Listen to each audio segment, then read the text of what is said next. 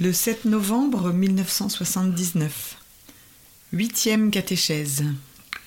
L'unité originelle de l'homme et de la femme. Les paroles du livre de la Genèse Il n'est pas bon que l'homme soit seul.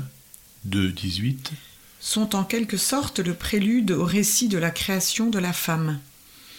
Avec ce récit, le sens de la solitude originelle vient s'intégrer dans la signification de l'unité originelle, dont l'élément clé semble être précisément la phrase de Genèse 2, 24, dont le Christ se réclame lors de son entretien avec les pharisiens. L'homme quittera son père et sa mère pour s'attacher à sa femme, et les deux ne feront plus qu'une seule chair. Matthieu 19, 5. Si, se référant à l'origine, le Christ cite ce passage, il nous convient de préciser la signification de cette unité originelle qui plonge ses racines dans le fait de la création de l'être humain comme homme et femme. Le récit du premier chapitre de la Genèse ne connaît pas le problème de la solitude originelle de l'homme. En fait, dès le premier moment, celui-ci est homme et femme. Le texte yaviste du deuxième chapitre par contre, nous permet d'une certaine manière de penser d'abord et seulement à l'homme qui, du fait de son corps, appartient au monde visible, tout en le dépassant cependant. Puis il nous fait penser au même homme, mais sous le double aspect du sexe. La corporéité et la nature sexuelle ne s'identifient pas complètement. Bien que dans sa constitution normale, le corps humain comporte les aspects du sexe et qu'il soit par sa nature homme ou femme, le fait toutefois que l'homme soit corps appartient à la structure du sujet personnel bien plus profondément que le fait que dans sa constitution somatique il soit aussi homme ou femme. Par conséquent, la signification de la solitude originelle, qui peut se référer simplement à l'homme, est substantiellement antérieure à la signification de l'unité originelle. Celle-ci, en effet, se base sur la masculinité et sur la féminité, presque comme sur deux différentes incarnations, c'est-à-dire sur deux façons d'être corps du même être humain, créé à l'image de Dieu. De Genèse 1, 27. En suivant le texte yaviste qui décrit séparément la création de la femme, Genèse 2, 21, 22, il faut en même temps ne pas perdre de vue cette image de Dieu du premier récit de la création. Le second récit conserve, dans le langage et dans le style, toutes les caractéristiques du texte yaviste. La manière de raconter correspond à la manière de penser de l'époque, à laquelle le texte appartient. On peut dire, suivant la philosophie contemporaine de la religion et celle du langage, qu'il s'agit d'un langage mythique. Dans ce cas, en fait, le terme mythe ne désigne pas un contenu fabuleux, mais simplement une façon archaïque d'exprimer un contenu plus profond. Sous la surface de l'antique récit, nous découvrons sans difficulté ce contenu vraiment admirable en ce qui concerne la qualité et la condensation des vérités qu'il contient. Ajoutons que le deuxième récit de la création de l'homme conserve jusqu'à un certain point une forme de dialogue entre l'homme et le Dieu créateur. Et ceci se manifeste surtout dans cette étape où l'homme, Adam, est définitivement créé comme mâle et femelle la création s'effectue de manière presque simultanée en deux dimensions. L'action de Dieu Yahvé qui crée se déroule en corrélation avec le processus de la conscience humaine. Ainsi donc, Dieu Yahvé dit Il n'est pas bon que l'homme soit seul. Je veux lui faire une aide qui soit semblable à lui. Genèse de 18.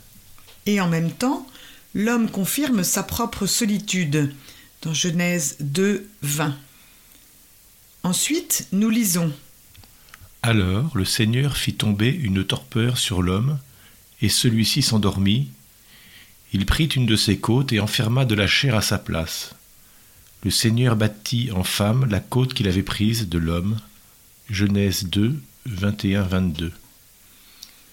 Prenant en considération la spécificité du langage, il faut d'abord reconnaître que cette torpeur génésiaque, dans laquelle, par l'œuvre de Dieu Yahvé, l'homme se trouve plongé en vue du nouvel acte créateur, nous donne beaucoup à penser. Sur le fond de la mentalité contemporaine habituée, par la voie des analyses du subconscient, à rattacher au monde du sommeil des contenus sexuels, cette torpeur peut susciter une association particulière. Le récit biblique semble toutefois aller au-delà de la dimension du subconscient humain. Si l'on admet ensuite une significative diversité de vocabulaire, on peut conclure que l'homme, Adam, tomba dans cette torpeur pour se réveiller mâle et femelle. En effet, c'est dans Genèse 2, 23 que nous rencontrons pour la première fois la distinction is-issa. Donc, l'analogie avec le sommeil indique ici peut-être moins un passage de la conscience à la subconscience qu'un retour spécifique au non-être. Le sommeil a en soi un élément d'anéantissement de l'existence consciente de l'homme, c'est-à-dire au moment qui précède la création, afin que, par l'initiative créatrice de Dieu, l'homme solitaire puisse en émerger dans sa double unité d'homme et de femme. En tout cas, à la lumière du contexte de Genèse 2, 18, 20, il ne subsiste plus aucun doute que l'homme est tombé dans cette torpeur avec le désir de trouver un être qui soit semblable à lui-même. Si, par analogie avec le sommeil, nous pouvons également parler ici de songe, nous devons dire que cet archétype biblique permet d'admettre comme contenu de ce songe un second ego, lui aussi personnel et également réductible à l'état de solitude originelle, c'est-à-dire à tout ce processus de fixation de l'identité humaine au regard de l'ensemble des êtres vivants, animalia, puisque c'est un processus de différenciation de l'homme à l'égard de ce milieu. De cette manière, le cercle de la solitude de l'homme-personne se rompt, puisque l'homme se réveille de son songe comme homme et femme. La femme est formée avec la côte que Dieu Yahvé avait soustraite à l'homme. Tenant compte de la manière archaïque, métaphorique et imagée d'exprimer la pensée, nous pouvons entendre qu'il s'agit ici d'homogénéité de tout l'être de l'un et de l'autre. Cette homogénéité regarde surtout le corps, la structure somatique, et elle est confirmée également par les premières paroles de l'homme à la femme créée. Cette fois, celle-ci est l'os de mes os et la chair de ma chair. Genèse 2, 23. Et néanmoins, les paroles précitées se réfèrent également à l'humanité de l'homme mâle. Elles doivent se lire dans le contexte des affirmations faites avant la création de la femme, dans lesquelles, bien que n'existant pas encore comme l'incarnation de l'homme, elle est définie comme aide semblable à lui, dans la Genèse 2, 18 et 2, 20. Ainsi, la femme est donc, en un certain sens, créée sur la base de la même humanité.